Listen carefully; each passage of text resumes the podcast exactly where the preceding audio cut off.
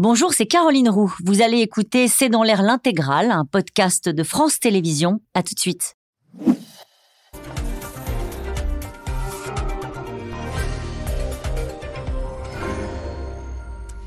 Bonsoir à toutes et à tous. Nous attendons vos questions, SMS, Internet et réseaux sociaux pour alimenter notre discussion. La nouvelle offensive de Poutine a déjà commencé. Nous sommes déjà en train d'y assister. C'est ce qu'a déclaré le secrétaire général de l'OTAN, qui alerte sur l'arrivée de centaines et de centaines de troupes, dit-il, alors même que les Occidentaux, réunis aujourd'hui même à Bruxelles, commencent à s'interroger sur leur capacité à fournir suffisamment de munitions pour aider l'Ukraine à tenir face au rouleau compresseur russe. Le Kremlin, qui ne cache pas ses visées, sur un autre pays, la Moldavie. La présidente de ce pays à la frontière de l'Ukraine et de la Roumanie alerte sur un possible coup d'État organisé euh, par les Russes. Et cette semaine, des tirs de missiles ont survolé le pays, frôlant même la frontière de l'OTAN. L'offensive de Poutine après l'Ukraine. La Moldavie, c'est une question, c'est le titre de cette émission. Avec nous euh, pour en parler ce soir, François Clémenceau, vous êtes rédacteur en chef international au journal du dimanche. Citons euh, les articles que vous avez publiés dans le JDD ce dimanche, guerre en Ukraine à la maternité de Kiev, les bébés de la résistance, et puis guerre en Ukraine après Paris et Bruxelles, le pacte Zelensky-Macron. Alain Boer est avec nous ce soir. Vous êtes professeur de criminologie au Conservatoire national des arts et métiers. Vous êtes responsable du pôle sécurité, défense et renseignement. Et je cite ce soir l'encyclopédie des espionnes et des espions publiée chez Grund. Général Dominique Trinquant, vous êtes ancien chef de la mission militaire française auprès de l'ONU et directeur des relations extérieures de Marx et Balzane. Enfin, Marc et Balzane et pas Marx. Euh, enfin, Annie de Banton, euh, vous êtes journaliste spécialiste de l'Ukraine. Vous avez été conseillère culturelle à l'ambassade de France à Kiev, correspondante permanente à Moscou pour Radio France. Et je rappelle votre livre Ukraine, l'indépendance à tout prix, publié chez Buchet-Castel. Bonsoir à tous les quatre. Merci de participer à ce C'est dans l'air en direct. La grande offensive, Alain Boer, a déjà C'est ce que dit le secrétaire général de l'OTAN. On l'attendait au printemps. Il dit c'est là. Bah, D'abord, la grande offensive elle a commencé il y a huit ans. Oui. Et elle a des phases. Comme toute guerre, une guerre, il y a des phases. Il y a des phases d'avancée, des phases de consolidation, des phases de recul. Il y en a eu une euh, tr- très considérable des Russes, des phases de renforcement de leur défense, euh, de l'autre côté de Kherson. Et puis, il y a une guérilla très puissante autour de Bakhmut euh, qui, qui continue. hein. C'est une sorte de Verdun local euh, surmultiplié, démultiplié, en accéléré. Et puis on sait que depuis euh, des semaines, les Russes disent, annoncent, d'ailleurs on fait toujours la même erreur, c'est de jamais écouter ce qu'ils racontent, qu'ils ont le temps pour eux. Toutes leurs expériences historiques montrent une série de défaites suivies d'une victoire in fine par une accumulation de troupes, submerger euh, les défenses adverses, réussir par la résilience, euh, la boucherie, car ils massacrent leurs propres troupes. hein. on est quasiment à 10 pour 1 en mortalité à Bakhmut, alors que jusqu'à présent, euh, on était à 2, 3 pour 1, euh, ce qui déjà était considérable, puisque le- la différence démographique entre la Russie et l'Ukraine, c'est pas la même chose. Là, la concentration est là, et on est dans la même situation qu'il y a un an. On le voit, on le sait, et en fait, on essaie de se convaincre qu'il ne va pas le faire. Et il est en train dit- de le faire. il va le faire, oui, bien sûr. Il va le faire. Et en plus, il a ouvert plusieurs fronts. Il a un front qu'on ne regarde pas assez, qui est la Kaliningrad, qui est vraiment une enclave au, cœur de l'Europe et qui peut menacer les pays baltes. Même si ça ne le fait pas, ça concentre des forces. Il a évidemment la Biélorussie qui lui a déjà servi la dernière fois et sur laquelle il essaye une nouvelle fois, soit de refaire une offensive, soit de convaincre les Biélorusses d'y aller cette fois-ci, alors que nous, les Européens, les, leur avaient convaincus que ce n'était pas une bonne idée. Il a effectivement la Moldavie Et on va en reparler. qui est un autre endroit. Et puis, euh, il y a la frontière euh, russo-ukrainienne qui est immense et sur laquelle il y a déjà des combats très importants. Donc oui, il y a une concentration de troupes, d'armement, d'équipements, c'est important, Et- de reconstitution de ces munitions grâce aux Coréens et aux Iraniens. Donc oui, la bataille... Et vous avez parfaitement posé les enjeux et nous allons revenir dans le détail sur tout ce que vous avez exposé à l'instant, euh, Alain Bauer. Mais je voudrais juste qu'on reste sur parce que les gens qui nous regardent suivent jour après jour euh, ce que vous dites les uns les autres et ça fait des semaines qu'on dit la grande offensive. Il va envoyer des troupes. Il a mobilisé la chair à canon, dites-vous, euh, le hachoir à viande, dit Evgeny Prigogine, le, le- le chef des commandos Wagner. Et on a aujourd'hui, hier précisément, le secrétaire général de l'OTAN qui dit c'est déjà là.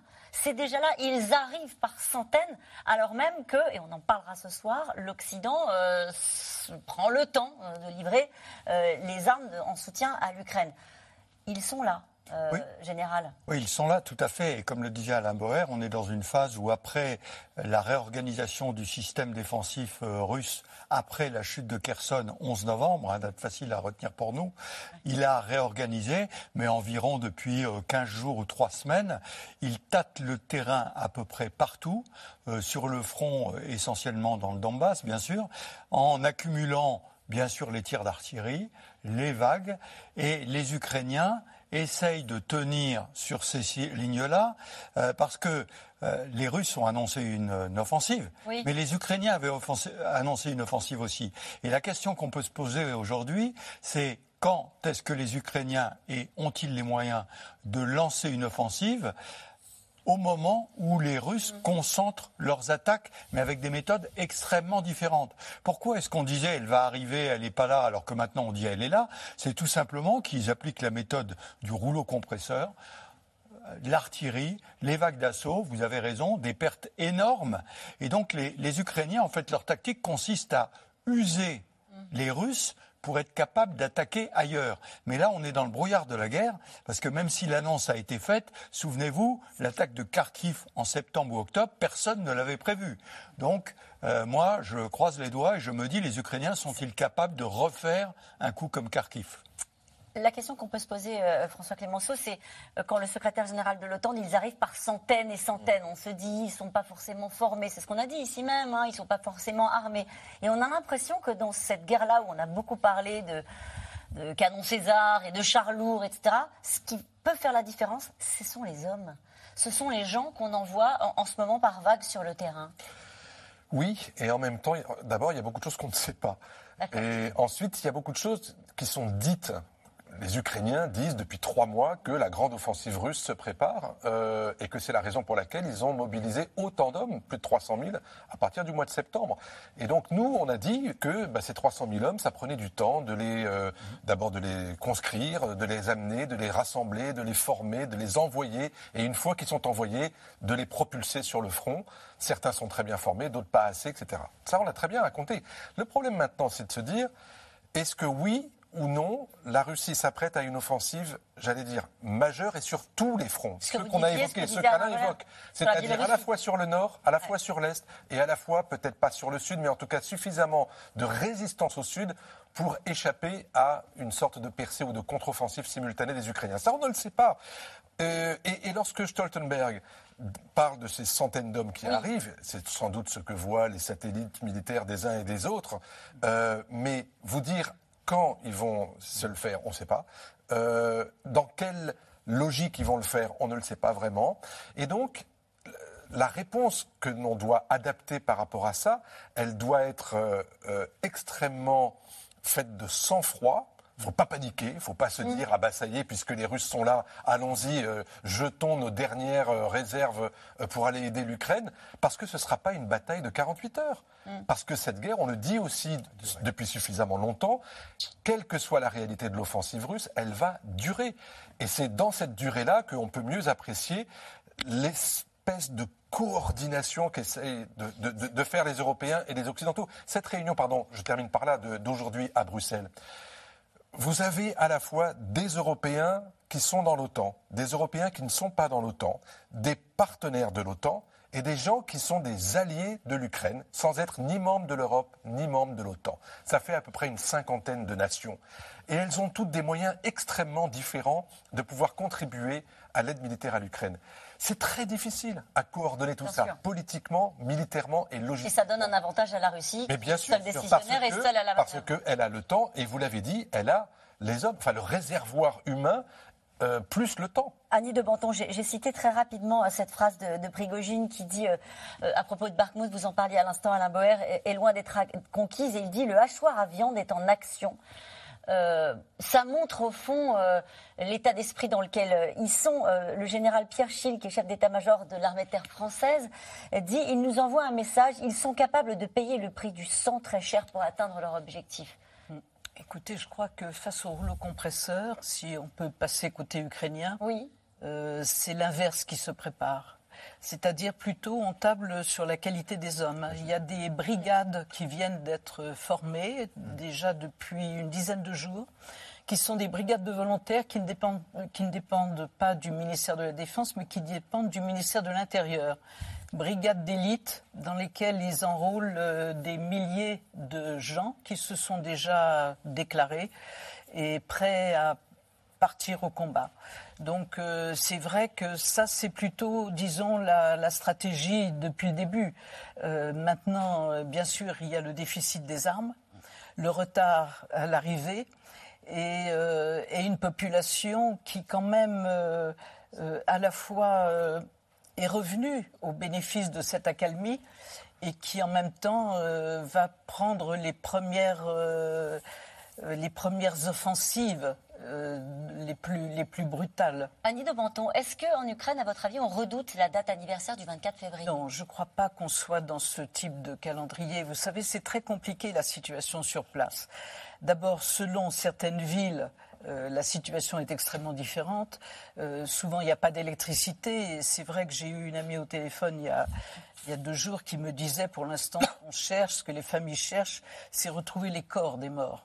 Donc, vous savez, on n'est pas dans le problème du timing. J'entends bien, mais est-ce que, est-ce que, à votre avis, Alain Bauer, ça peut être une date sur laquelle veut jouer Vladimir Poutine, dans la mesure où on sait qu'il veut prendre la parole le 21 bah, Vladimir Poutine, il a à la fois une problématique symbolique et puis une problématique stratégique. La problématique stratégique, c'est qu'il veut gagner, que ce soit le 21, le 24, oui. le 27, ou ça n'a aucune importance. Symboliquement, euh, il n'a pas encore réussi à contrebalancer la, déroute relative, mais, réelle, de la perte euh, d'une partie de ce qu'il avait gagné. Alors je rappelle qu'il a toujours beaucoup plus aujourd'hui que ce qu'il avait en 2000, euh, depuis 2014. Il est toujours en, gain positif. Il n'a pas obtenu ce qu'il voulait, la chute du régime, la prise de Kiev, la prise de Kharkiv, Kharkov, comme on voudra l'appeler, Kharkiv pour être ukrainien. Les Russes appellent ça Kharkov.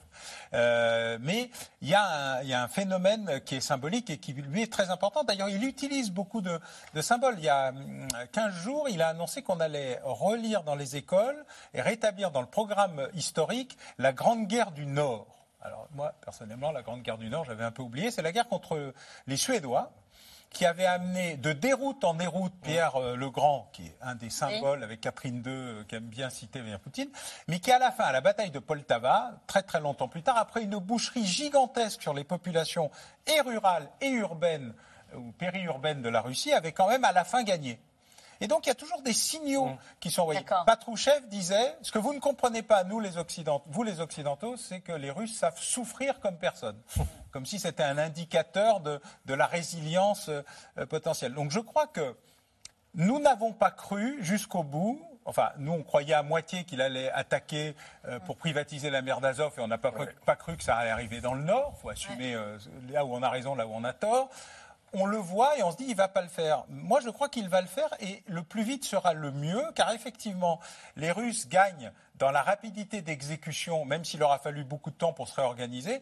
Les Européens perdent dans la longueur et les atermoiements, parce que paradoxalement, nous sanctuarisons le territoire de l'agresseur de, de en disant oui, mais vous avez le droit de vous défendre, mais il ne faut pas taper les Russes, au lieu d'aider les Ukrainiens à reconquérir. Une offensive, ouais. c'est offensif. Alors, Mais on, on va, peut on pas va, jouer avec le feu. On va aller sur cette partie euh, militaire dans un instant. Euh, on parlait de, de. La bataille de Bakhmut euh, est loin d'être conquise, hein, selon euh Evgeny Prigogine. L'armée russe, en tout cas, pilonne la zone et les soldats ukrainiens tentent malgré tout de tenir leur position, alors que l'OTAN s'inquiète de l'arrivée de centaines de troupes russes supplémentaires. On l'a dit, Constance Meyer et Aurélie Saner.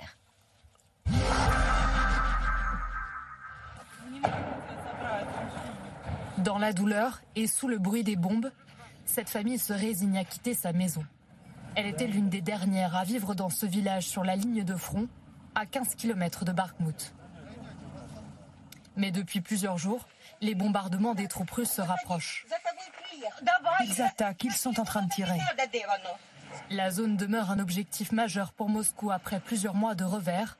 Alors il n'y a plus le choix, il faut partir. En fait, le problème difficile auquel nous sommes confrontés, c'est que pour certaines raisons, les gens s'accrochent à des choses matérielles. Ils ne veulent pas partir, alors que ça n'a plus d'importance maintenant. Ce qui compte, c'est leur vie. Le long de la ligne de front, la Russie pilonne sans relâche.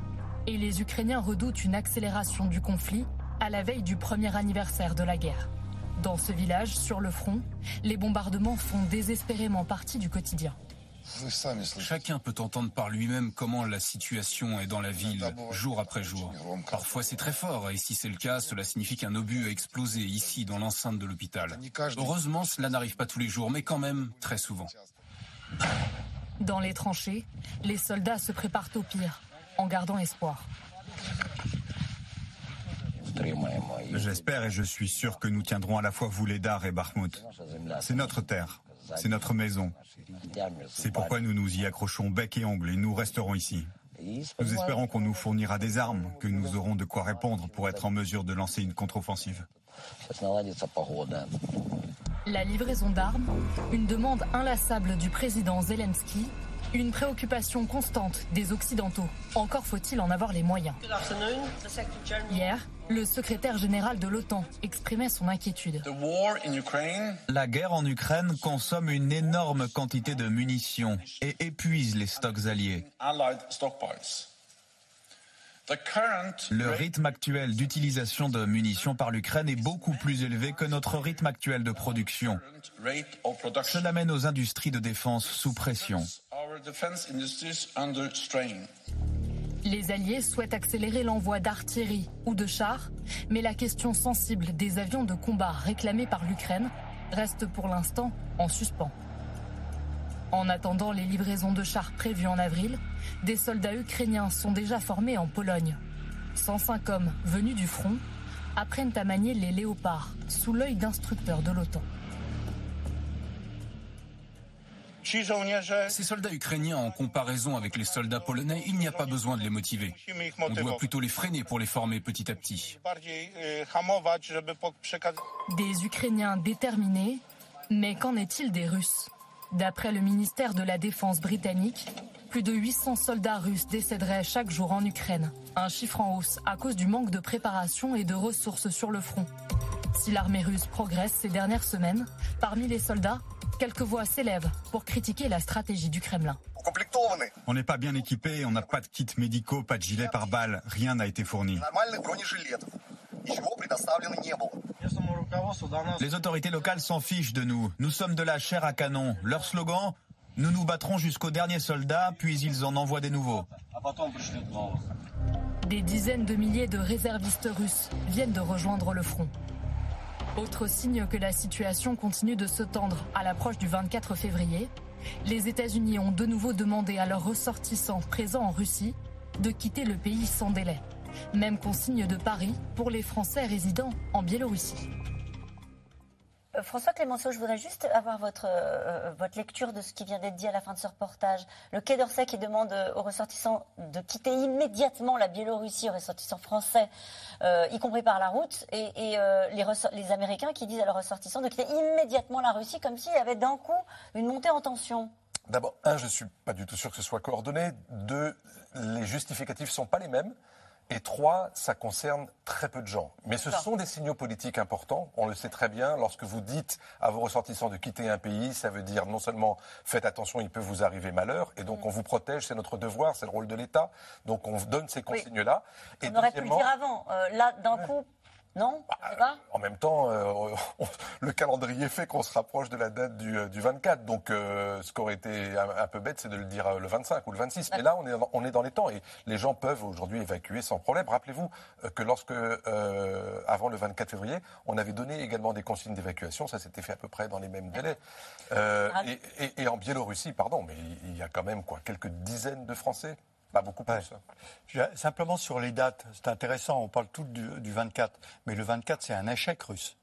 Donc c'est pas une ouais. fête à célébrer. La fête à célébrer, c'est le 21 ou le 22. Rappelons le discours, le premier discours du président Poutine, qui a décidé de reconnaître l'indépendance des. des... Ouais. Il parle le 21. Et il parle le 21. Voilà. Il parle parle, donc pour lui, c'est ça qui est important. Parce que c'est globalement la glaire globale qu'il veut faire. Alors que le 24, ça a été un échec, puisqu'il pensait emporter Kiev facilement, et il n'a pas eu. Ouais. D'où l'importance pour lui de faire un discours en lien avec, avec sa guerre sa idéologique, histoire. en fait. Oui, et la propre histoire qu'il veut, le propre récit qu'il veut donner de, de, de, cette année-là. Cette question de Jean-Pierre dans le Barin, serait-il tellement surprenant que la Russie lance sa grande offensive avant que l'Ukraine ne reçoive les armements lourds promis Toujours avec vous, général Non, non, je pense qu'effectivement, les Russes ont intérêt aujourd'hui à enfoncer le coin avant que l'armement n'arrive, qui arrivera probablement à la fin du printemps. Mm. Euh, en plus, je rappelle tout simplement les conditions météo. Il vaut mieux attaquer maintenant que d'attaquer à partir du moment où le printemps arrive, la fonte du gel, même s'il n'y a pas eu un hiver très froid, hein, même s'il euh, y a un bourbier qui s'installe. Donc il vaut mieux attaquer maintenant, le sol est encore à peu près utilisable par les véhicules blindés. Et vous parliez de l'acheminement des armes et des chars. On pense naturellement aux chars. La Pologne euh, vient d'annoncer que ces chars seront livrés en mars, fin mars. Donc euh, c'est ça, euh, le temps d'organiser les, les, unités, même si effectivement il y a des unités blindées qui ont déjà été organisées pour, pour une attaque une offensive, le gros, ça ne sera pas avant le mois d'avril ou mai. Hein. Alors je voudrais qu'on revienne sur, au fond, ce qui ressemble désormais au nerf de la guerre, les munitions. on a entendu toujours lui, le secrétaire général euh, de l'OTAN, dire le rythme actuel d'utilisation des munitions par l'Ukraine est beaucoup plus élevé que notre rythme actuel de production. Et là, on se dit, ça va devenir très compliqué. C'est-à-dire qu'on ne peut même pas, euh, si on l'avait décidé, ce qui est déjà une autre affaire, livrer euh, des munitions parce qu'on n'est pas en capacité d'en produire. Ah, D'abord, on n'a pas de stock. C'est pire. C'est-à-dire qu'on a mangé les stocks, qui étaient des stocks un peu comme les réserves d'urgence en pétrole, 90 mmh. jours, 60 jours. Deux, on n'a jamais tiré autant d'obus depuis la Deuxième Guerre mondiale et probablement en quotidien la Deuxième Guerre mondiale comprise. C'est-à-dire que le niveau de tir a baissé de 80%. Hein. Déjà, il n'y a plus de munitions. On, a, quitté le niveau extraordinairement élevé, 100 000 obus par jour, dit-on, à un moment, pour revenir à 15-20 000, ce qui est considérable. Donc les munitions, les stocks sont à plat. Les centres de production avaient été fermés. Il a fallu les rouvrir. Hum. Donc, une fois géré les stocks, l'envoi des stocks et le maintien d'un niveau minimal de stock pour les Américains, les Anglais, euh, nous qui n'en avons pas livré énormément, ou les Allemands, etc., les Polonais qui en ont livré beaucoup, les Baltes qui se sont extraordinairement investis dans cette affaire, euh, eh ben, il n'y a plus rien. Donc ensuite, il faut produire. Or, pour l'instant, on est à 3 pour 1 en production. C'est-à-dire qu'on consomme trois fois plus qu'on ne produit au jour le jour. Donc on va très a produit, il faut transporter et diffusé. Euh, et donc tout ceci crée les conditions effectivement d'une pénurie de munitions. Alors c'est valable pour les deux camps, sauf que les Russes ont réussi à trouver deux fournisseurs, mm. euh, un discret euh, qui est la Chine et, un pas et deux pas discrets du tout, qui sont la Corée du Nord, par train entier et qui ont des stocks historiques euh, parce qu'ils en ont toujours eu euh, depuis, depuis très longtemps, et de l'Iran sur des modèles un peu particuliers, notamment euh, leurs drones repeints aux couleurs de la Russie. Donc il y a un processus aujourd'hui où il y a une difficulté considérable à tenir dans la durée. Mais c'est là que ça va devenir extrêmement compliqué pour les, Ukrainiens malgré leur détermination. Bien sûr, mais on est en train de payer 25 ans de dividendes de la paix. Pendant 25 ans, on a considéré qu'il n'y avait plus de guerre. Alors, le président de la République, au mois de juin, à Satori, a dit on passe en économie de guerre. C'est Maintenant, il faut le faire. On l'a pas fait encore Ça, prend beaucoup de temps. On voit l'accord qui a été fait avec l'Australie pour que l'Australie fournisse de la poudre pour qu'on fabrique. En plus, les règles européennes sont extrêmement strictes. Il y a des sous-ensembles qu'on ne peut pas fabriquer en Europe à cause des règles écologiques. Les amorces de munitions, par exemple, on les importe du Pakistan parce qu'on ne peut pas les faire en France. Donc tout ceci est extrêmement compliqué. Le temps de redresser tout ça, des gros efforts sont faits. Nexter a divisé par deux la durée de fabrication d'un canon César. C'est extraordinaire. En six mois, ils ont réussi à faire ça. Mais pour les munitions, à cause de ce que j'expliquais, c'est-à-dire des réglementations internes à l'Europe, on avait beaucoup de mal à en fabriquer en Europe. Maintenant, pour les fabriquer, ben, ça ne se fait pas du jour au lendemain. Et comment on va faire, euh, François Clément? Ils sont en train d'en parler aujourd'hui euh, à Bruxelles et ils vont en parler à la conférence de sécurité à Munich. Et ils en reparleront aussi dans des prochains conseils des ministres de la Défense de l'Union européenne pour précisément simplifier les règles pour qu'il y ait moins de contraintes, qu'il y ait moins de réglementation, en tout cas peut-être même pour une période donnée, c'est-à-dire euh, peut-être deux, trois ans. Euh, mais ça ne résout pas le problème effectivement du court terme. Dans le court terme, effectivement, jusqu'au printemps, peut-être début de l'été, il va y avoir un vrai problème de munitions. Euh, alors ça peut être compensé parce qu'il y a plein de pays auxquels on ne pense pas, qui ne se sont peut-être d'ailleurs pas toujours encore prononcés sur la guerre. Je pense à pas mal de pays d'Asie, de pays d'Afrique, des pays du Moyen-Orient. On pense évidemment souvent à Israël.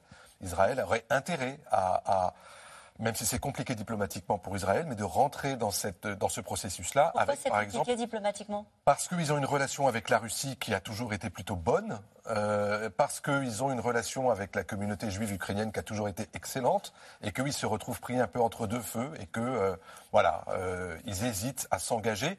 Mais tout le monde sait qu'il y a des stocks de munitions et notamment d'obus en Israël qui pourraient aider. Donc il, va falloir aller chercher tous les pays un par un. Vous avez des pays d'Amérique latine, par exemple, qui ont aussi des stocks. Et le problème des stocks, je parle sous votre contrôle, mon général, mais c'est que la, poudre, par exemple, ça a une durée de péremption. C'est comme d'autres produits, a 10 ans, je crois. Au bout de 10 ans, vous êtes obligé de la changer parce qu'elle est plus valable. Donc tout ça oblige finalement à reconsidérer, à remettre à plat et à reproduire à une vitesse grand V. Est-ce que c'est pas ça que ça va coûter hein.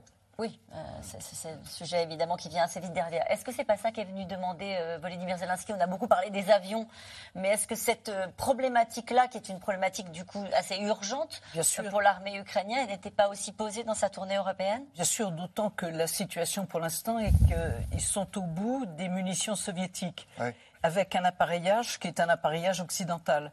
Et donc là, on est dans une sorte. Enfin, c'est vous qui connaissez ça parfaitement. Changement on de calibre. On Voilà, passe du changement de 122, calibre. 152 au 155. Voilà. Donc on- ça peut pas. Voilà. Tant qu'on était dans, sur le matériel soviétique, c'était 122, 152. Donc on peut faire venir de Corée pour la Russie Ouais. d'ailleurs.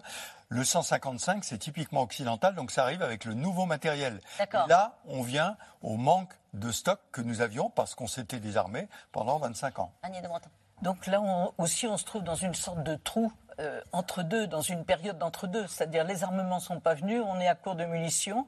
Et bien sûr que la Russie, stratégiquement, euh, voilà, elle profite de cet espace. Elle l'avait annoncé d'ailleurs, Ouais, en disant. Elle l'avait avant que annoncé, l'armement- c'est-à-dire? Avant que l'armement occidental n'arrive, allons-y. Mais bien sûr, c'est tout à fait logique. Donc euh, là, on est dans un. C'est une inquiétude, c'est vécu comme une inquiétude forcément euh, par euh, les Ukrainiens. Je dirais, ils sont au courant de, de ce moment dans lequel on est en train de rentrer, ou après une- un soutien assez clair, assez massif des Occidentaux, ils se retrouvent à. C'est une grande inquiétude dans les états-majors. C'est ça, d'accord. La population, c'est tout à fait autre chose, mais dans les états-majors, on le sent bien en ce moment. Euh, Il y a cette espèce de, de fébrilité au sein du ministère de la Défense, la réorganisation des armées.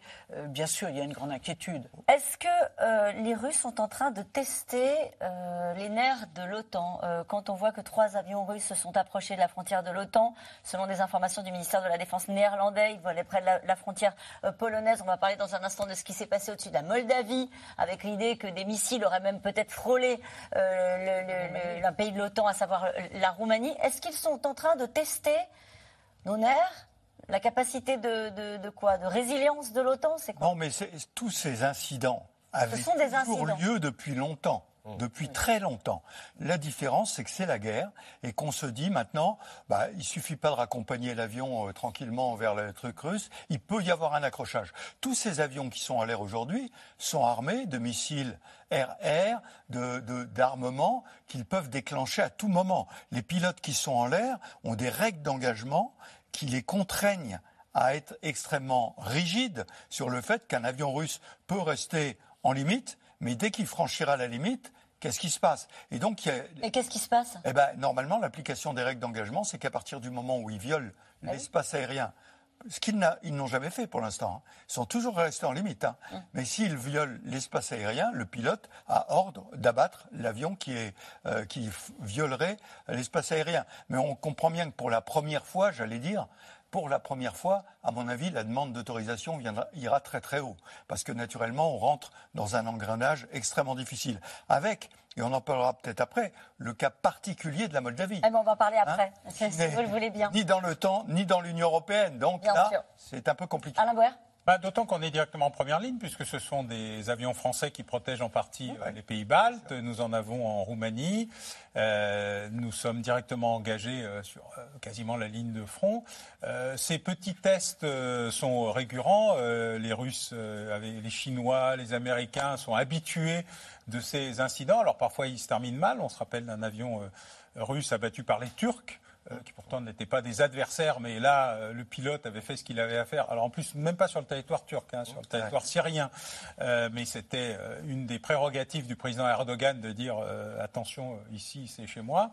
Donc ça arrive assez souvent. La différence, elle est dans ce que viennent de faire les Américains avec leurs ballons car c'est pas la première fois que les Américains ont repéré leurs ballons. Je rappelle qu'il y a des ballons chinois depuis 1978.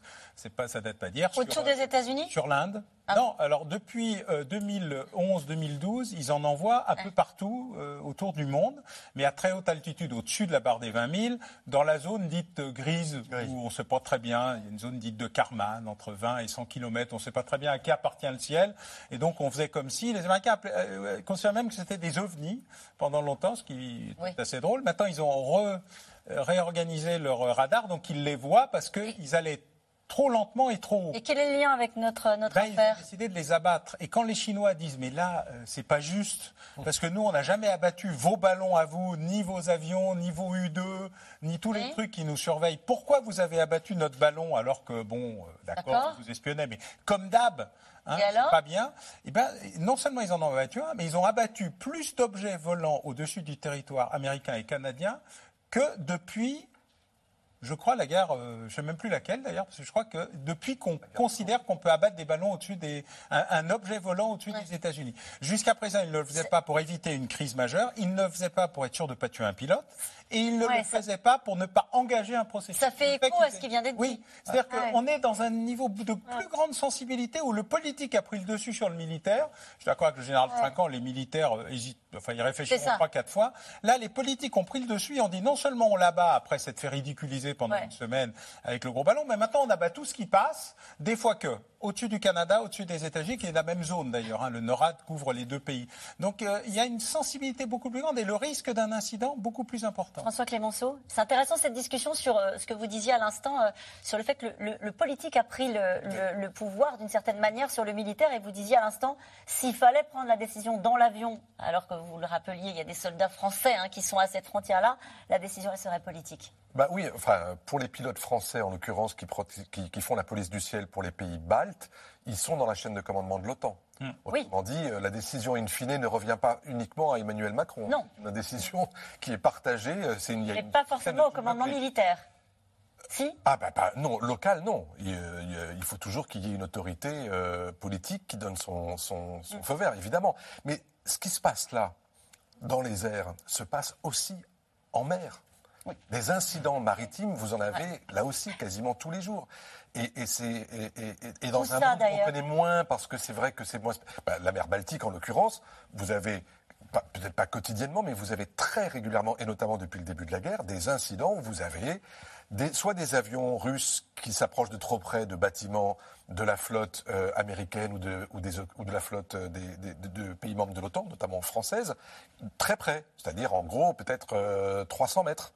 Mm. Juste comme ça, pour frôler. Bah, frôler, euh, quand vous ne savez pas quelles sont les vraies intentions de celui qui est en face, c'est dangereux. Pareil, sous la mer, avec des sous-marins qui s'approchent de très près, et notamment des côtes, et des côtes françaises aussi. Euh, quand vous avez en mer Méditerranée, là aussi, des incidents euh, où vous avez des bâtiments de la flotte russe et des bâtiments de la flotte française. C'est de la provocation? Non, c'est ce que vous dites, c'est du test. On teste la capacité de, sang-froid, on teste la capacité de réaction, on teste les communications, on teste la vitesse de réaction, on teste tout ça. Mais on, on essaye par le même biais euh, de faire du renseignement, de savoir quels sont les systèmes qui réagissent ou qui ne réagissent pas, où sont les trous et qu'est-ce qu'on pourrait faire si un jour on décidait d'y aller vraiment. Donc, euh, vous savez, c'est un petit peu euh, un, autre incident. Vous vous souvenez du raid qu'il y a eu en Syrie? Il y a eu un raid en Syrie qui a été fait avec des avions euh, français, américains et britanniques.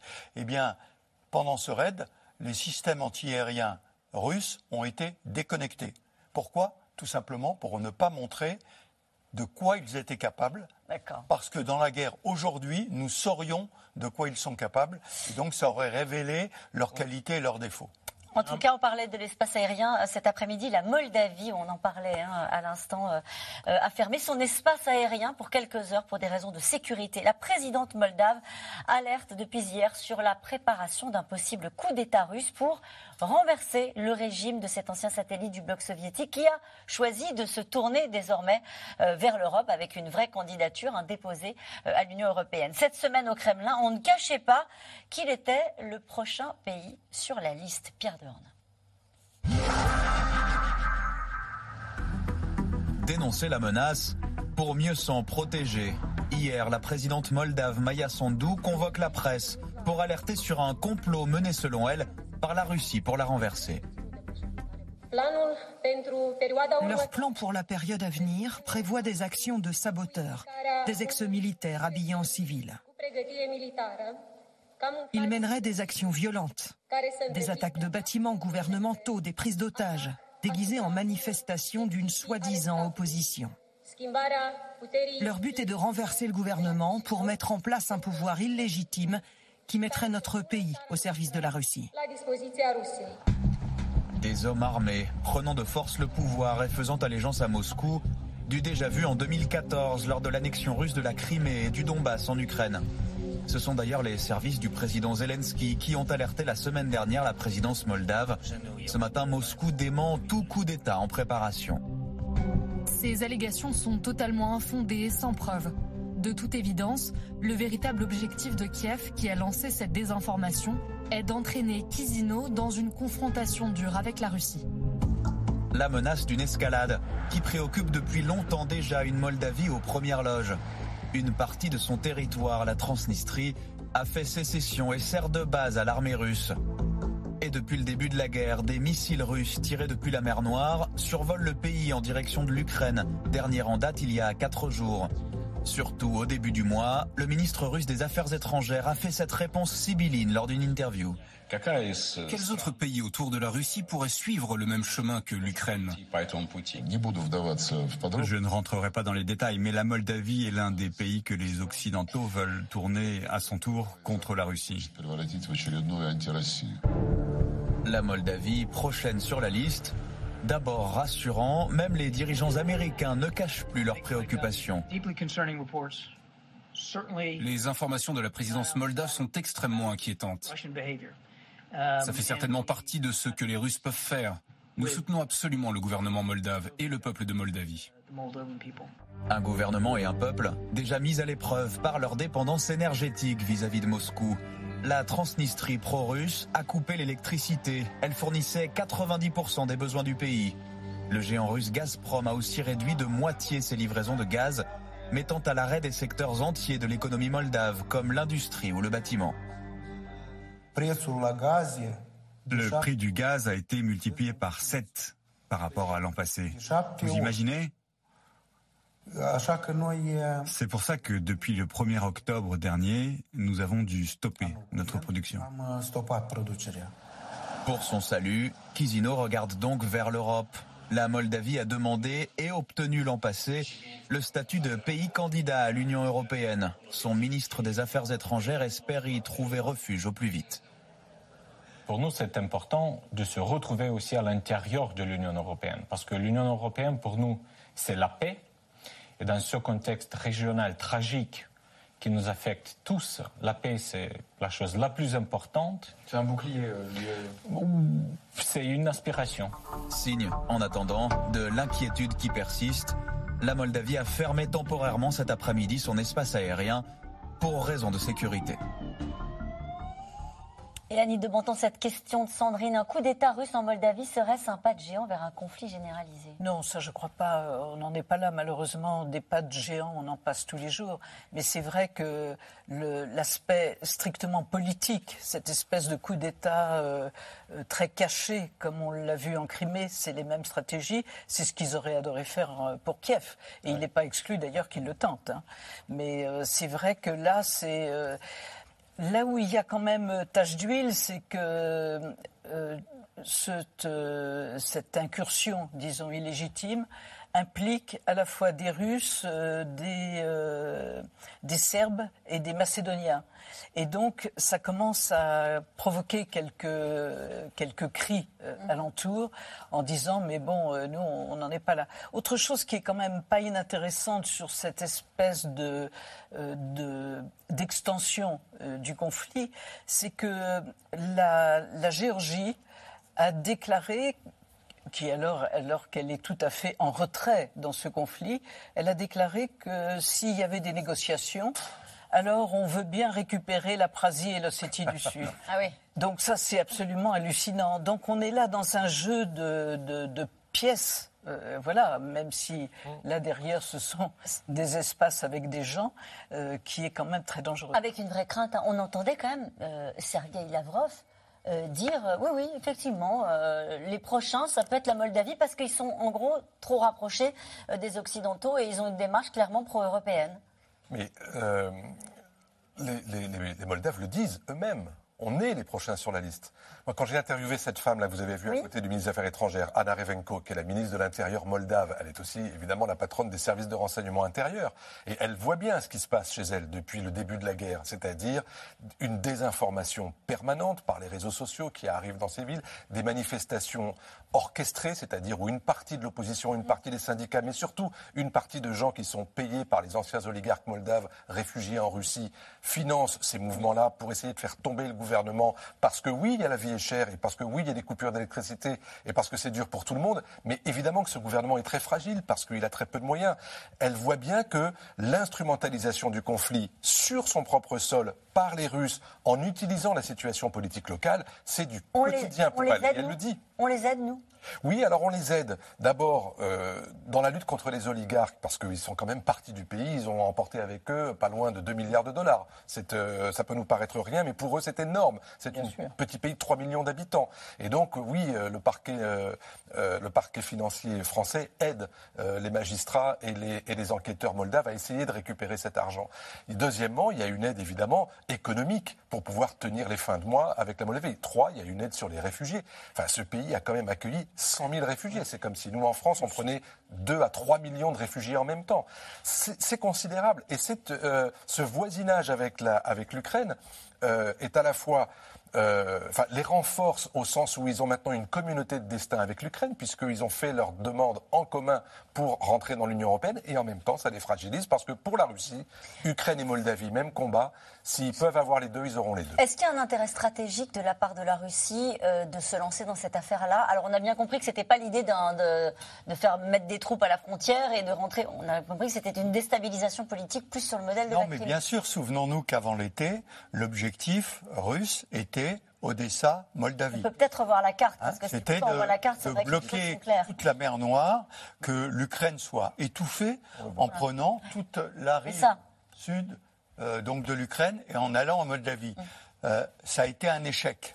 Donc je suis assez d'accord. Ils veulent euh, réitérer ce qu'ils ont raté le 24 février à Kiev en essayant un coup d'État en Moldavie, parce que ça déstabiliserait considérablement l'Ukraine d'avoir sur son flanc sud un gouvernement pro-russe, même si sur le plan militaire, c'est beaucoup plus compliqué. C'est ça, on, Le, on voit là la Transnistrie, on le disait dans le reportage, 1500 hommes. Il, y a une, armée euh, là-bas Non, non, alors la, Transnistrie qui avait fait sécession au moment de l'indépendance, en fait c'était une armée russe qui est restée sur place, qui a servi de réservoir à tous les trafiquants d'armes de la région, euh, en particulier euh, au Moyen-Orient et en Yougoslavie, les armes venaient de là.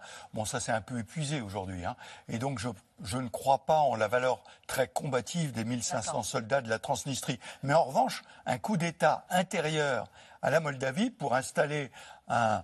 Vous imaginez, euh, Biélorussie au nord, Moldavie au sud, même si ce n'est pas très important, ça déstabiliserait quand même considérablement la région. Je voulais rajouter que c'est le premier endroit où on a appliqué la doctrine Primakov après la chute du mur, et alors même que nous étions dans les grandes illusions euh, des bisounours heureux qui gambadaient entre l'Est et l'Ouest.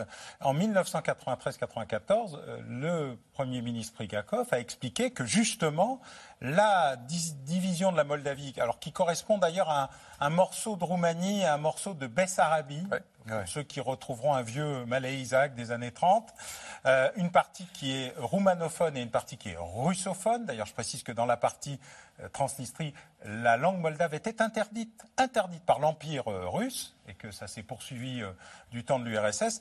Il y a eu la première intervention militaire, la toute première, le premier signe du raidissement russe post-chute du mur de Berlin, c'est en Moldavie par la Transnistrie. Puis on a eu la Géorgie et l'Ukraine, Géorgie en 2008, euh, Ukraine en 2014. Et il faut savoir qu'une partie de l'électricité moldave venait d'Ukraine et que la destruction euh, d'une partie du, enfin, assez grande partie du réseau électrique ukrainien, même si euh, ils arrivent à le reconstituer. C'est assez formidable de voir ce qu'ils sont capables de faire euh, sur des destructions aussi massives pour remettre le courant, euh, a amené la Moldavie aussi à perdre une partie de son indépendance euh, énergétique. Le gouvernement moldave est tombé la semaine dernière.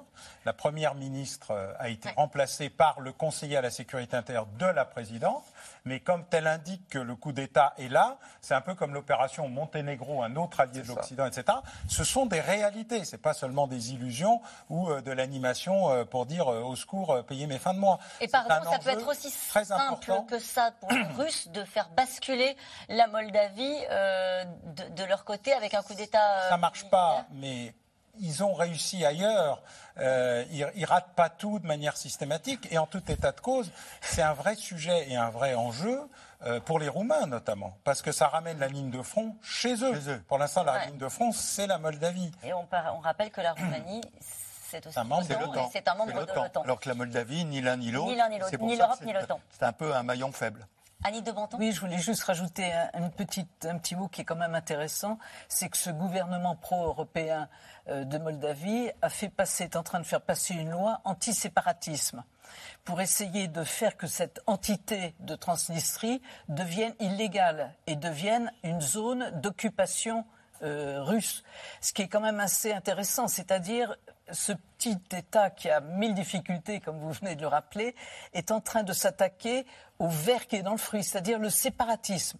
Le séparatisme de l'ex-Union soviétique, de- du Donbass, dans lequel on, on est plongé, et, et d'essayer de faire à la fois sur le plan économique, en s'attaquant aux sources euh, financières de ces gens-là, euh, qui tiennent quand même ce pays, et, euh, et aussi en criminalisant finalement, moralement, ce que, ce que signifie le Et séparatisme. c'est sans doute l'une des réponses euh, qui a été apportée à ce que vous êtes en train de décrire par les Russes ces derniers jours, avec la volonté de déstabiliser probable. un État qui veut faire voter des lois qui. C'est probable, c'est probable, mais le, le- le bras de fer est intéressant. En tout cas, ce sont des Parce qu'on ne missiles sait qui pas sont. encore qui a gagné. Non, En tout cas, euh, on, on a beaucoup parlé d'armement ce soir et ce sont des missiles qui sont utilisés pour une autre bataille, celle qui se jouera peut-être devant la justice internationale. À Kharkiv, les enquêteurs ukrainiens récoltent euh, des débris et les répertorient comme autant de preuves de l'agression russe et de possibles crimes de guerre. Magali Lacrose et Pierre Dorn. À l'extrême est de l'Ukraine, Kharkiv. La ville a le visage de la guerre, avec ses quartiers déserts, ses immeubles défigurés par les bombardements massifs. La Russie n'est qu'à une trentaine de kilomètres. Les habitants d'ici ne comptent plus les explosions d'un bout à l'autre de la ville. Ce dimanche matin de février, deux missiles viennent de frapper l'université et un immeuble résidentiel. Nous venons d'évacuer plusieurs blessés de l'immeuble touché. Leur état est stable. Vous savez, on commence à avoir l'habitude de gérer ces situations. C'est un vieil immeuble, avec des gros murs. C'est ça qui nous a sauvés. Parfois, on entend des détonations qui n'existent pas. Et parfois, il y a des explosions et on sait que c'est bien réel. Venir voir, en voisin, l'immeuble d'en face bombardé. Les habitants de Kharkiv le savent. Cibler les civils, même en temps de guerre, c'est illégal. Ça fait un an qu'ils nous tuent, nous les habitants. Mais Kharkiv, c'est chez moi. Je travaille ici. Toute ma famille est restée ici. On ne partira pas. Et surtout, je peux être convoqué par l'armée à tout moment, donc je reste ici. Le maire de Kharkiv est déjà sur place. Cette structure-là risque de s'écrouler. On rapatrie nos hommes de ce côté-là. Il s'approche de notre caméra et prend la presse à témoin pour dénoncer un crime de guerre. Vous êtes témoin, vous le voyez, c'est une université. Et derrière, un immeuble habité. Qu'il ne raconte pas qu'il ciblait un site militaire. On est au centre de Kharkiv, en plein centre-ville, un dimanche matin. Cet acte est un crime de guerre. Je pèse mes mots. Un crime contre l'humanité. Ça ne peut pas rester impuni. Une fois les lieux sécurisés, une autre mission commence donc pour les enquêteurs. Ils cherchent des preuves de l'agression russe. Il faut avoir l'œil pour repérer les débris de missiles sous les gravats. Quelques rues plus loin, le droniste de l'armée lui aussi se met au travail. Il filme minutieusement tous les recoins de l'université détruite. Son drone peut aller partout. récolter des preuves, mais aussi les conserver. Quelque part autour de Kharkiv, dans un endroit tenu secret, nous avons exceptionnellement le droit de faire quelques images en compagnie du procureur. Des milliers de carcasses de missiles, rien que pour la ville de Kharkiv, sont rassemblées après avoir été prélevées sur les lieux des bombardements. La justice internationale et nationale doit être rendue. En attendant, nous nous préparons au futur procès. Tous les missiles que vous voyez sont répertoriés et constituent des preuves dans différents dossiers. Il n'y a qu'à regarder ça pour comprendre l'ampleur de leurs crimes. Ça, ça vient d'un missile ouragan. Le marquage nous indique l'année de la production, son calibre, l'usine de production et l'unité qu'il a reçue. Des informations précieuses pour la justice mais aussi pour l'armée ukrainienne. Savoir d'où vient chaque missile permet de mieux connaître son ennemi. Ça nous permet de savoir que les armes qu'ils utilisaient au début de la guerre datent des années 80. Leurs missiles de croisière, des années 2000, et aujourd'hui ils sont plus récents. Ça veut dire qu'ils piochent dans leurs réserves d'urgence. Nous avons aussi d'autres informations, mais c'est confidentiel. Autour de Kharkiv, il existe deux autres cimetières de missiles aussi grands que celui-ci, où les carcasses s'empilent jour après jour. Dans l'est de l'Ukraine, où les bombardements sont presque quotidiens, ceux qui rêvent de la paix espèrent que la Russie paiera pour ses crimes. Et ce qui est très, intéressant, en général, dans ce reportage de, de Lacroze et Pierre Dehorne, c'est que on voit que c'est utilisé aussi pour la guerre. Ce n'est pas simplement pour rendre des comptes plus tard devant des tribunaux. C'est aussi une façon de voir, comme le disait cette personne qui était interrogée, qu'ils piochent, ils piochent eux aussi dans leurs réserves. Oui, exactement. Ça permet de voir l'évolution de l'utilisation des stocks russes et de voir que ça se rajeunit de plus en plus. Donc certains sortent quasiment d'usine. Ce qui me frappe aussi, c'est de voir le nombre euh, de missiles non explosés c'est-à-dire euh, des missiles qui ne fonctionnent pas bien. Parce que normalement, vous ne trouvez pas des corps de bombe comme ça. Les corps de bombe, par définition, ça explose. Donc s'ils n'explosent pas, c'est qu'il y a un problème dans la fabrication ou dans la conservation, comme vous le disiez tout à l'heure, de tout ça. Donc euh, c'est ce qui m'avait frappé dès le début de la guerre, alors pas sur les missiles, mais sur les obus j'avais trouvé que sur les, sites sur lesquels il y avait beaucoup d'obus qui avaient été tirés, il y avait beaucoup d'obus qui étaient non explosés. Ça veut dire que le stockage n'avait pas été bien fait ou ils étaient trop anciens, etc., etc. Donc tout ceci, vous avez raison, au-delà des preuves de la scène de crime, si j'ose dire, c'est utilisé dans le renseignement militaire pour savoir un petit peu euh, quelle est l'évolution à venir. Quand vous avez une indication de ce que peut être la, criminalistique, une scène de crime militaire avec euh, la carte d'identité euh, du missile, car euh, comme avec Elliot Ness et Al Capone, hein, c'est la comptabilité qui permet de faire le boulot, hmm. c'est-à-dire les indications qui sont données. faire le boulot, c'est-à-dire faire un procès? En tout cas identifier ce que c'est, d'où ça sort, quel âge ça a, qui l'avait, qui l'a envoyé, indiquer effectivement ce qu'a été l'état de la corruption et de la désagrégation euh, de l'armée euh, russe pendant très longtemps, mauvaise conservation, pas remise en état, euh, parfois même rien dedans vendu comme s'il y avait ce qu'il fallait, en poudre ou en autres explosifs. Et puis la problématique qui est effectivement le surusage au début et euh, aujourd'hui euh, la, gestion euh, du flux du stock, comme il indiquait. Mais ça permet aussi, dans certains cas, d'avoir une identification très précise. Et vous avez par exemple un site privé qui s'appelle Bellingcat qui vous donne des indications sur qui a fait quoi avec quoi Ce que les Ukrainiens font très bien, c'est l'armée de hackers la plus importante du monde. Hein. Ils en ont recruté des centaines de milliers. D'habitude, c'était plutôt pour euh, des activités criminelles. Aujourd'hui, c'est pour des activités de résistance. Donc, on va considérer que c'est une saine évolution. Mais en la matière, ils sont capables de vous dire qui était là, à quel moment, qui a tiré quoi, comment s'est produit euh, le phénomène. Et c'est très intéressant parce que ça permet aussi à la justice, parfois, de le faire. Pour euh, l'attentat qui a fait tomber un avion malaisien au-dessus des zones en question. Voilà, un avion, vous avez aussi le cas d'un avion iranien ou d'un avion coréen abattu par euh, l'URSS il y a très longtemps, ce qui prouve qu'on peut aussi commettre des erreurs en pensant qu'il s'agit euh, d'espionnage ou autre chose. Ça permet aussi d'identifier des gens qui savent qu'un jour, peut-être, ils seront rattrapés. François Clémenceau?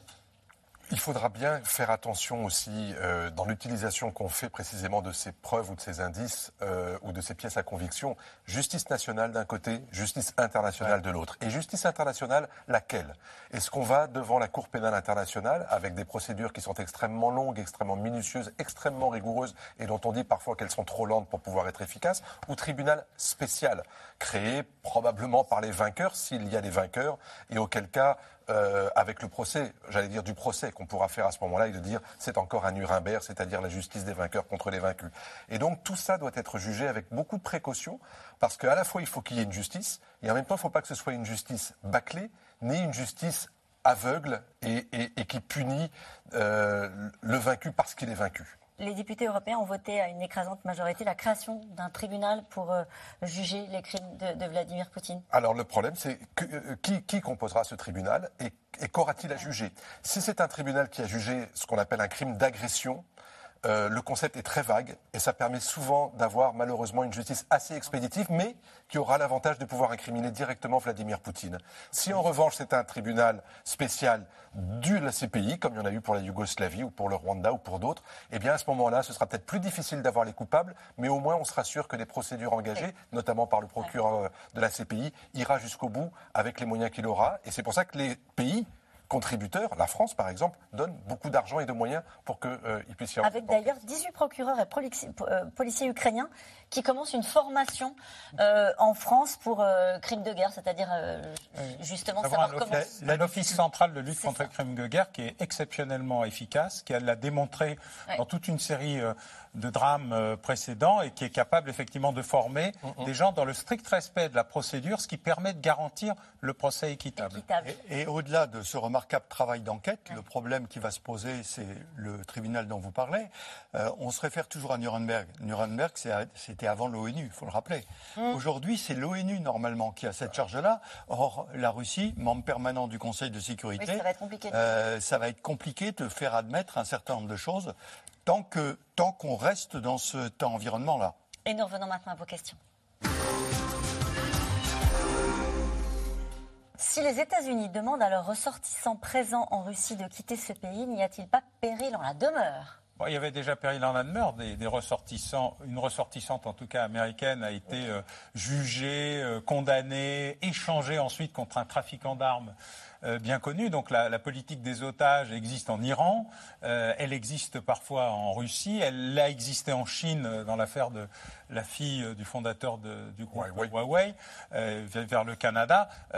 donc chaque fois qu'on a un ressortissant étranger, dans un pays dangereux, ben, c'est le terrorisme. Je rappelle que nous avons un, journaliste français Libération qui est aux, mains des terroristes au Mali depuis plus d'un an. Mhm. Euh, et euh, on a toute une série de, ressortissants européens, occidentaux, qui sont les otages d'un certain nombre de pays dans des négociations. Donc c'est pour éviter les prises d'otages. Donc ça évite ça d'abord. Et puis deuxièmement, ça fait longtemps que plus personne ne recommande aux Américains, aux Occidentaux d'aller dans les pays à risque. Ils sont marqués en rouge sur les cartes. Là, c'est une indication que maintenant, il faut vraiment partir. Côté ukrainien, les militaires tiennent-ils une ligne de front solide, Annie de Menton?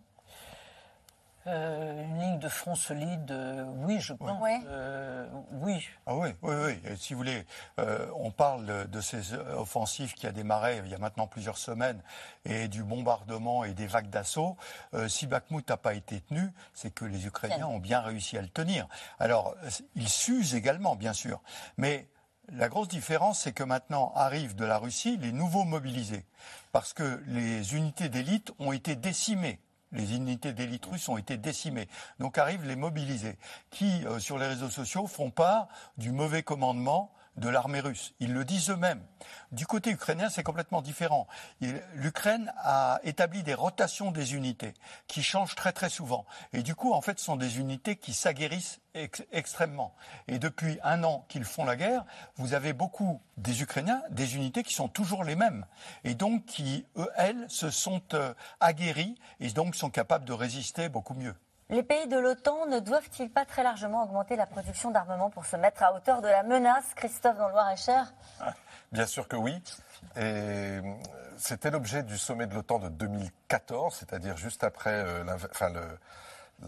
l'annexion de la Crimée. Et à l'époque, on se disait Ah bon, vraiment, c'est sûr? Bah oui, 2%, ça suffit pas. Et donc, euh, beaucoup de pays d'ailleurs étaient en dessous. Et maintenant, on se rend compte que même 2%, c'est pas suffisant. 2% du PIB en armement, en, j'allais dire, et en, et, en, et en budget de la défense. Donc, il faut à la fois produire et pas forcément du très sophistiqué. Il faut surtout produire, comme on le voit aujourd'hui, du basique. Parce que ce basique-là, si. Euh, Les obus des obus, par exemple, évidemment, des obus de 155, comme le disait le général. Mais ça veut dire qu'on ne produit pas assez et qu'il va falloir peut-être aussi apprendre à ne pas produire que pour nous-mêmes, mais aussi pour mettre en commun et c'est l'un des projets évidemment de, la défense européenne, c'est de produire en commun pour avoir des stocks en commun, pour pouvoir les utiliser en commun. On produit, nous, la France, des obus de 155 Oui, bien sûr. Oui, alors, euh, ça, va être une vraie révolution. Parce que je rappelle que dans le temps, jusqu'à maintenant, il y avait des, des normes à peu près de stock mais personne ne révélait ses stocks. Mm. C'était un grand secret. Chacun gardait pour soi euh, son état des stocks. Donc si on arrive à faire quelque chose en commun comme ça, c'est une grande révolution au sein de l'OTAN. Hein. Allez, à elle seule, la Russie a-t-elle plus de munitions que le reste du monde? Hmm, Probablement pas, mais avec ses alliés et par euh, la gestion. Alors, elle a beaucoup de stocks mais il y en a beaucoup qui ne fonctionnent pas. C'est une partie du problème. C'est qu'on a l'impression qu'il y en a énormément. Alors ça fait des dégâts, hein. même un obus qui n'explose pas, ça fait des dégâts. On le voit sur les habitations, euh, sur le manque de précision, euh, parce qu'il y a une double problème chez les Russes. Il y a à la fois le manque de précision, c'est-à-dire qu'ils voudraient bien frapper une cible militaire, mais elle tombe n'importe où, et la barbarie, ils frappent une cible civile en sachant que c'en est une, ce qui est un crime de guerre. Les deux se mélangent. Mais euh, en la matière, entre la Russie, la Chine, euh, la Corée et euh, l'Iran, c'est probablement les plus gros producteurs et les plus gros stocks disponibles de munitions basiques, on va dire gros rouge qui tâche. Nous, on est plutôt dans la Romanée Conti. Il y, a, munitions et munitions. On parle des munitions basiques. Dans les missions de haute précision que vend toujours le président Poutine, je ne suis pas persuadé qu'il soit au top. Comment, en dehors des renforts de soldats extérieurs, l'Ukraine pourra-t-elle résister à une armée rouge surdimensionnée? Eh bien, par euh, l'armement, les munitions qu'on leur donnera. Mais euh, je, le répète, la qualité n'est pas du tout la même. Et la qualité, je ne parle pas de la qualité du soldat individuel. Je parle aussi de la qualité du commandement. Les Ukrainiens nous ont beaucoup surpris sur leur capacité à d'abord prendre des décisions au plus bas niveau ce qui est la grande faiblesse de l'armée russe.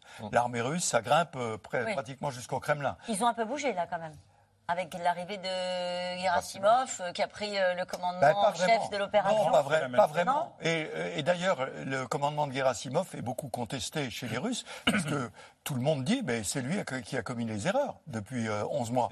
Donc on lui redonne le commandement. C'est le même, mais qui est en première ligne ou Il a toujours été en première ligne. Il avait des intermédiaires, mais ça remontait à lui, plus, puis à Patrouchev, puis à Shoigu, peut-être. Oh. Alors peut-être j'ai raté un épisode, mais j'avais le sentiment qu'il avait été nommé en charge des opérations il y a quelques oui, mois. Oui, mais ça, ça montre à l'évidence que ce qui compte, c'est la fidélité au chef et non pas la capacité tactique.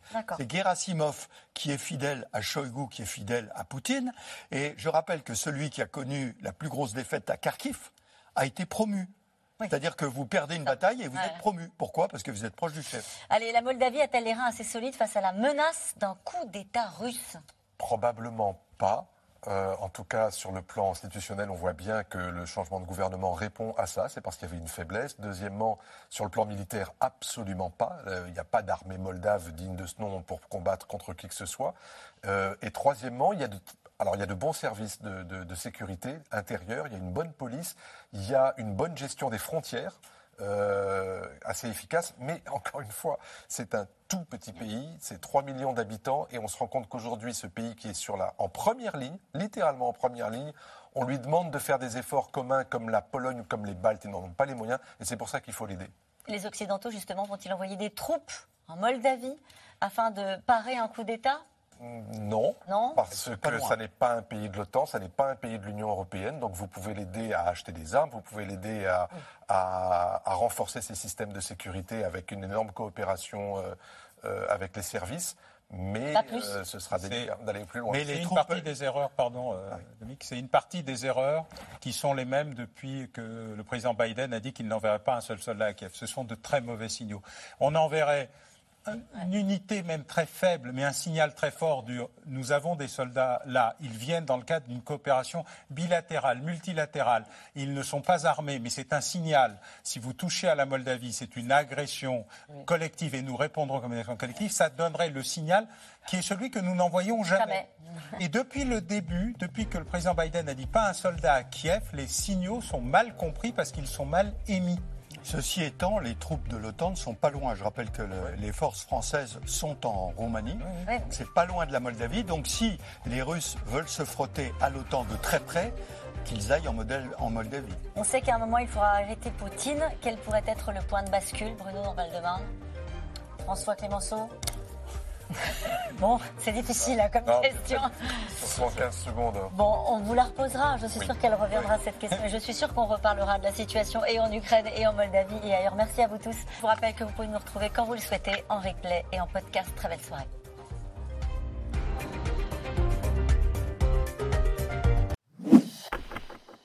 Merci d'avoir écouté C'est dans l'air. Comme vous le savez, vous pouvez désormais écouter l'intégrale, mais aussi l'invité ou vos questions à nos experts. Tous ces podcasts sont disponibles gratuitement sur toutes les plateformes de streaming audio. Et pour le replay vidéo, c'est sur France.tv, bien évidemment. À bientôt.